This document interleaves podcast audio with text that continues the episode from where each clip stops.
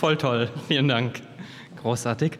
Ähm, ich habe einen Freund ähm, im Frühling gefragt, ob er Mad Men guckt. Und er sagte, nee, weil er weiß zwar, dass die Serie recht gut sein soll, aber jedes Mal, wenn er reinschaltet, ähm, passiert dasselbe, nämlich eine Frau sitzt irgendwann am Schreibtisch und dann kommt eine andere Frau und die eine Frau sagt zu der anderen Frau sowas wie, hier ist der Tacker. Und dann kommt eine bedeutungsschwangere Pause und sie gucken sich so an und dann geht es wieder weiter und man merkt so, oh, hier läuft ja noch was anderes. Aber was das genau ist, ist für ihn einfach viel zu schwer herauszufinden in in Staffel 5. Er hatte zu spät angefangen. Ich schreibe seit drei Jahren an diesem Buch. Ich bin so auf Seite 300 und ich kann euch nicht das ganze Panorama hier abbilden. Ich kann nur kurz lesen. Das heißt, alles, was ich euch jetzt geben kann, ist eine dieser Taka-Stellen. Zimmer voller Freunde. Beim vor, vor, vor, vor, vor, vorletzten Mal, Mitte Oktober, pickten im Vorraum plötzlich bucklige kleine Korbsessel um eine Vase gelber Plastikblumen. Die Rollläden waren zu weit oben und im Flur, direkt am Badezimmer, stand jetzt ein Klapptisch mit Spülmittel, Gläsern, feuchten Lappen. Der Boden pappte irgendwie. Frank öffnete eine Lebkuchenbox und fand darin verschiedene Sorten Tee. Fenchel, Jasmin, Ingwer Kokos. Das kannst du mal lassen, sagte Sonja.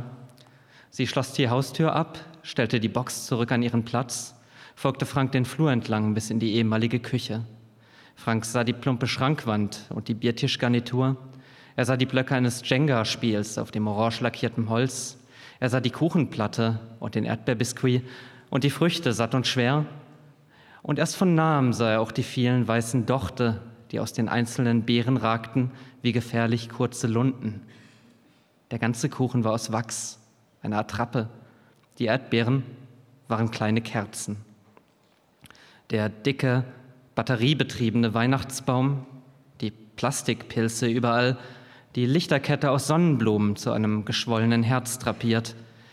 Kaum etwas hier hatte die Form, die ihm am ehesten entsprach. Alles sah aus wie etwas anderes, viel simpleres, als wüssten nicht einmal die Gegenstände selbst, wozu sie gerne benutzt sein würden. Die meinen das ironisch, oder?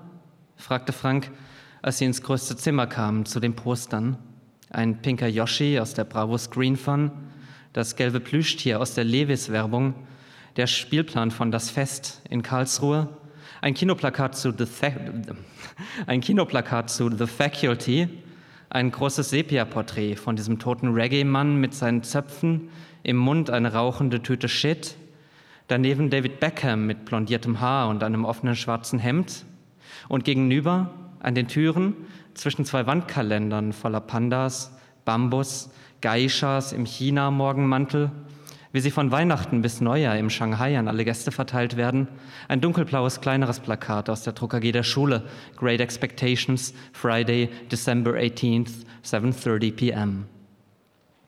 In jedem Winkel lehnte Kitsch. Vier leere Zimmer, dekoriert. Frank saß zur Couch mit Blumendruck, die in der Ecke stand, er seufzte, zog das T-Shirt aus. Frank, sagte Sonja, nein. Sie sagt das gern. Sie meint damit alles und nichts. Es ist mehr ein Protest fürs Protokoll, ein nötiger mentaler Rempler, damit Frank nicht vergisst, dass er sich hier beweisen muss, für diese Treffen dankbar sein, Sonja keine Vorhaltungen machen darf, wenn sie ihn bald, falls er doch wieder alles nur vermasselt, abschreiben und fortschicken wird, so wie man seine Mutter in ein Altersheim abschiebt oder den Sohn ins Segel, dann ins Kletter, dann ins Schachlager, den ganzen Sommer lang, so lange, bis er sich wehrt. Komm her jetzt, los, hau ab. Lass jetzt sein Betteln, du hast es doch leicht, gib dir mehr Mühe, aus. Die Sätze meinen immer auch ihr Gegenteil und jedes Nein, Frank, heute nicht, schließt sich erst wie ein schwarzer Müllsack über seinen Kopf. Doch dann ruft sie ihn doch bald wieder an, mit unterdrückter Nummer und aus einem ihrer leerstehenden Häuser aus. Frank traut dem Frank nicht mehr, es zählt nicht viel. Es heißt nur Achtung, nimm mich ernst, wie so viel anderes an Sonja auch. Frank schreibt in seinem Tagebuch, heute war wieder Schule. Der Satz sagt auch schon alles. Heute war wieder Schule. Was ist das für ein Satz? Der passt ins Tagebuch von einem Grundschüler. Verdammt. Ich habe keine Ahnung, was ich schreiben soll. Ich würde so gerne etwas schreiben, aber Was gibt es da zu schreiben? Wir haben jetzt zwei Arbeiten zurückgekriegt, Deutsch und Biologie. In der Biologie habe ich die beste Note von allen, eine 2 minus. Deutsch lief auch besser als gedacht. Da habe ich eine 3 bis 4. Naja. In Franz bin ich aufs Klo und habe mir einen runtergeholt. Keine Ahnung, wie ich auf diese Idee kam. Ich bin auch schon total gespannt, was ich von meinen Eltern zu Weihnachten kriege. Bestimmt werde ich wieder enttäuscht, weil ich zu viel erwarte. Ein rosa Elefant in einem Kleid aus pinker Ballonseide und Spitze. Ein Stegosaurus mit Neon-Regenbogen-Batikhaut. Ein Setzkasten für Eulen. Dani und Fred sagen ZVF. Sassi und Helena sagen Zimmer voller Freunde. Stoff nennt die Wohnung Wohnung. Hast du noch andere Schlüssel? fragte Frank. Fahren wir woanders hin? Doch Sonja ignorierte ihn. Sofort, wenn sie ein fremdes Haus betrat, drehte sie die Heizung auf und schloss die Türen ab, breitete frische Laken aus und hatte Sex. Wortlos, entspannt, oft acht bis zehn Minuten lang. Dann brachte sie Honigriegel, Suppen, Lasagne, wusch sich kurz ab, räumte alles auf und nach zwei Stunden fuhren sie heim in zwei getrennten Autos. Es war ein fester, klarer Ablauf. Es war das erste Mal, dass Frank mit einer Frau eine Routine hatte. Das hier war fertig, vorzeigbar. Ich gehe mit Leuten essen, Frank, mit Leuten, die sich alle auch was Neues leisten können. Ich sage, warte, komm. Man sieht das Alter nicht. Die Räume sind tipptopp. Der Schnitt um Jahre seiner Zeit voraus. Und oben erst die Möbel. Sie holte Luft und sprach dann plötzlich Dialekt. Sie imitierte einen Mann. Was? Über 30 Jahre alt? Und unten schon, wer weiß, wie viele Mieter drin? Du Sonja, lass, da ist doch die Substanz so angegriffen, da bin ich mir zu schade. Ich brauche was Jüngeres. Frank hatte immer noch die Hand in seiner Hose. Hier dürfte nichts sein, nichts. Der Sperrmüll wieder raus, Tapeten runter. Du kaufst kein Haus, in dem noch Schrott von früher liegt. Wir investieren nicht in die Abfälle von anderen. Ich rufe die morgen an, die schießt sich doch ins Knie. Wenn die hier ihre Kinder wüten lässt, nagle ich keinen Käufer. Frank lachte nur. Was? fragte Sonja. Sein an. Frank kratzte sich im Schritt. Hast du gerade Nageln gesagt? Den Käufern Nageln? Echt? Er grinste, ließ sich Zeit. Er spürte, wie er vor ihr an Kontur zurückgewann. Ein Zwischenruf, eine Irritation, ein nötiger mentaler Rempler. Er wies zur Couch. Und? Haben wir Sex jetzt oder was? Frank schreibt in seinem Tagebuch, in meinem Leben ist nun einmal einfach nicht gerade etwas los. Alles geht immer weiter. Aber ich bin nirgendwo der Beste. Ich komme mir sowieso schon sehr verloren vor auf dem Gymnasium. Von Anfang an war ich der Meinung, dass ich das Abitur nie schaffe. Jetzt bin ich in der 11. Klasse und zum Aufgeben ist es zu spät. In drei oder zwei Fächern habe ich auch vielleicht ein optimistisches Gefühl. Aber was soll ich machen, wenn ich das Abitur bestehe? Dann muss ich studieren oder etwas Sinnvolles tun. Letzte Woche konnte ich meine Sammlung von 5-Mark-Stücken so weit erweitern, dass es jetzt 102 Stücke sind. Aber sonst gibt es nichts, das mich beschäftigt oder interessiert. Ich suche ja keine Freundin mehr. Ich habe Sonja. Gähnende Leere breitet sich in meinem Leben aus und erfüllt es mit beachtlicher Geschwindigkeit. Alles ist sinnlos. Seit heute Mittag habe ich drei Zigaretten geraucht. Da muss ich auch mal wieder langsam machen. Frank knöpft die Hose zu. Er steht am Becken, noch allein. Bisher hat es erst zweimal kurz geschneit, nie stark, nie lang, denn guter Schnee fällt hier in der Region oft eher nach Silvester. Und einmal nur, gleich 1996, im ersten Winter, den Frank hier verbrachte, sah schon an Heiligabend alles aus, wie seine Mutter sich das wünschte. Die Eiszapfen, der Frost, das Holz im Kachelofen, die Ridgebacks und die Stille morgens auf den Feldwegen – ein Riesentrothahn, Mais und Süßkartoffeln. Sie hat acht Stollenrezepte ausprobiert und wollte jedem heiße Schokolade machen. Sie hat aus Zapfen, Moos und Schneckenhäusern Christbaumschmuck geklebt, Türschmuck, Tischschmuck und Fensterschmuck. Und Frank sah raus aufs Feld, lief durch den Wald, solange es ging.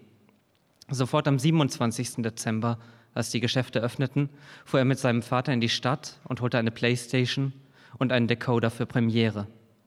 Das half. Denn auch wenn Frank die beiden gerne sieht, was haben sie sich zu sagen? Er ist kein Kind. Er braucht Aufgaben, Spielraum, Frauen und Mädchen, keine Bemutterung. Doch, doch auch in diesem Jahr zog sich Anfang November, nach Allerheiligen, aber noch vor dem Domino Day, ein schweres, ungleichmäßig dickes Weiß über den Himmel, weichte die Schatten auf, machte alle Tageszeiten gleich und schon das Rasseln in den Lungen und die Traktorenspuren im Wald, die überheizten Klassenzimmer und der eisblaue Geruch, sobald das Frostschutzmittel im Wischwasser auf die Windschutzscheibe trifft, sind Frankzeichen genug, dass jetzt kein Herbst mehr ist und das Jahrtausend fast vorbei. Er wirft ein bisschen Erde in den Pool, danach das Vogelhäuschen. Sonja hat beide Leitern abmontiert. Der Wasserspiegel ist so tief gesenkt, dass man den Skimmer und die Einlaufdüsen sieht, dazwischen Algen, faules Laub und vielleicht 20, 30 Styroporbehälter, die träge im Wasser hängen, als Eispuffer, damit die Poolwand nicht vom Frost beschädigt wird. Auf den Gemüsebeeten stehen nur Rosenkohl und etwas Lauch. Die Deckchairs kauern eingeklappt unter der Treppe. Frank schaut auf die Urinspuren am Styropor. Er wünschte, er könnte ewig weiter pissen. Ist dein Leben besser als du? hat Sonja ihn gefragt. Das war bei ihrem vor, vor vorletzten Treffen im November. Er dachte erst, sie meint, ist mein Leben besser als deins? Ja, klar. Oder ist mein Leben zu gut für dich? Wahrscheinlich auch. Doch Sonja hat es wiederholt. Ist dein Leben besser als du? Und Frank wusste nicht mehr, was sie hören will. Kann schon sein. Also, nein? Was meinst du, oder? Ja? Komm, lass. Sie zog sich an.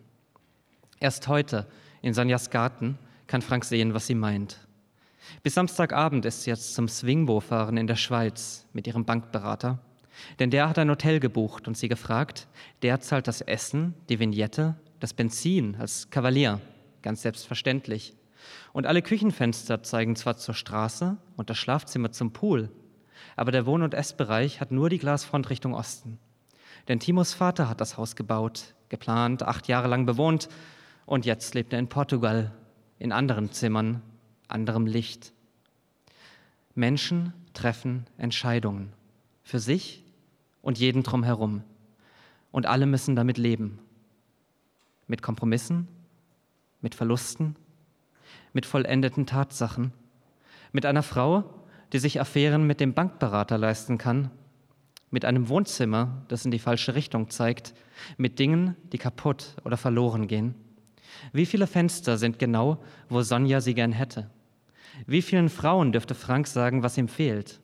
Wie frei ist jeder Schritt, solange er hier im Dorf auf dieser Müllhalde aus Konsequenzen steht, auf Sedimenten tausend früherer Beschlüsse? Ist dein Leben besser als du? Hey, Arschloch! Sofort, als Timo seinen BMW abstellt, schreit Frank Richtung Carport. Schwanzlotscher, Wichser, hey! Timo steigt aus, tritt vor die Gabionen. Wir müssen reden, Pisser, schreit Frank und tritt einen Blumentopf ins Becken. Er kommt auf Timo zu, hält Sonjas Spaten fest wie einen Prügel. Danke.